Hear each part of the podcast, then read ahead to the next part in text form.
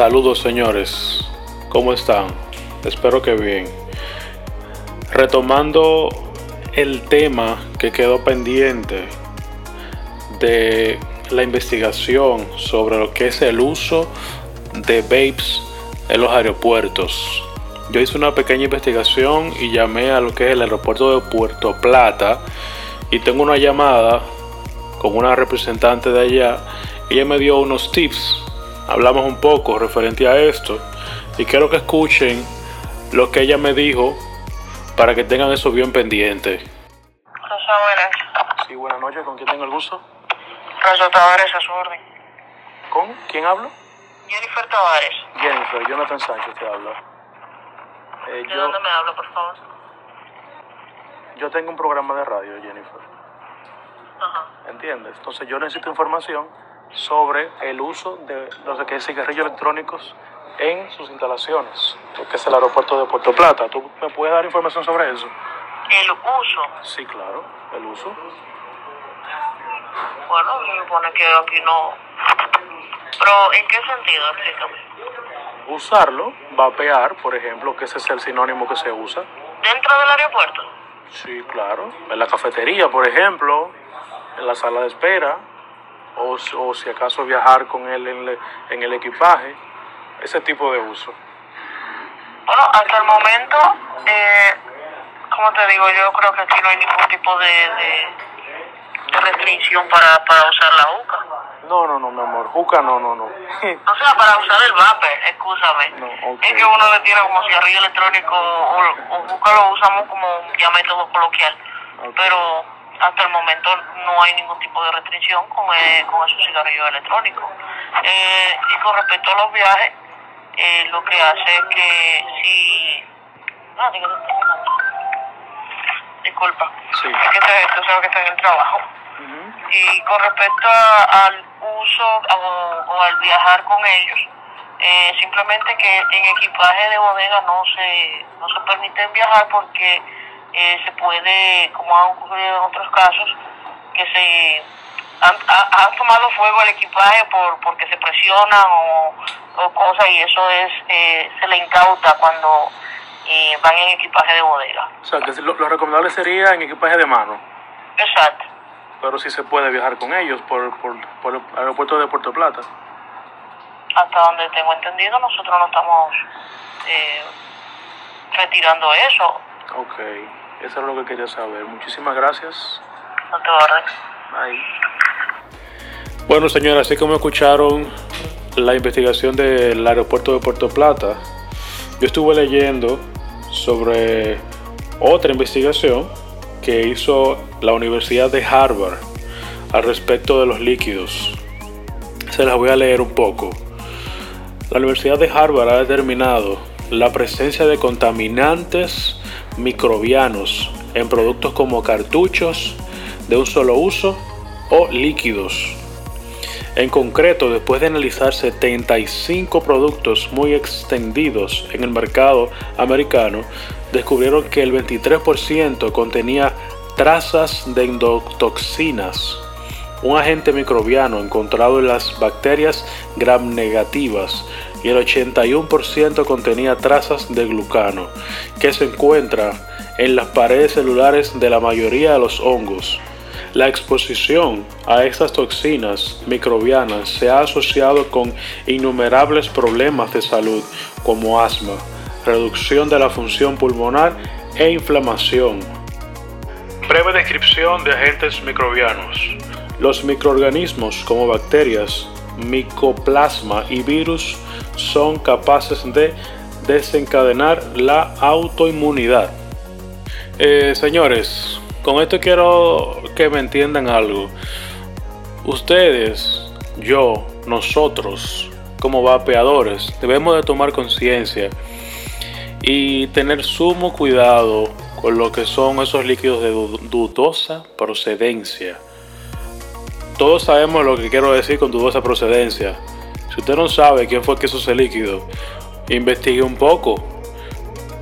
Les recomiendo que vaya a las tiendas locales, conozca los líquidos, los prueben. Pero si usted va a esa tienda que no es conocida, señor, investiguen un poquito. Es con su salud que estamos tratando. Les recomiendo que vaya a tiendas reconocidas para que compren sus líquidos. Hay un millón de tiendas aquí. Hay Tabaporeo, Bay Club, Vaping Room. No recuerdo cuáles más, pero hay varias más. Se las recomiendo. Vayan a, ahí no lo van a engañar. Esa gente que compran líquido por internet y, hacen un Instagram así random al mismo día y te están vendiendo el líquido que tú normalmente sabes que te cuesta mil pesos, que te lo venden 700 y 600 pesos. Señores, hay un maco. Sean be intelligent, gente. No compren esos líquidos porque al final del día, cuando usted tenga el problema eh, de salud con esos líquidos, usted no va a decir, no, fue, fue fulano, no te va a decir, fue el vapeo, fue el líquido. Se lo van a achacar a eso. Y tomo como referencia o como ejemplo eh, las cantidades de personas que se han muerto con la juca, que yo le he dicho en anteriores eh, podcasts. La juca no es que está matando a la gente. Eh, la gente se muere por cómo preparan la juca porque le meten un reguero de cosas que, no van, eh, no tienen una higiene adecuada con lo que es la, manguera de la juca. Usted va a una discoteca, alquila una juca y usted cree que esa discoteca tiene la higiene requerida eh, en esa juca, pero eso no es cierto, hermano. Esa juca la compraron nueva, supuestamente, y, y no la han limpiado desde que la compraron hace 5 o 6 meses. Y esa manguera está llena de disparate ahí. ¿Sabes la cantidad de gente diario que se pegan de una manguera de una juca? Que tienen gripe, que tienen no sé qué carajo. Y viene tú tranquilo y te pega esa manguera, dura dos horas dándole esa manguera.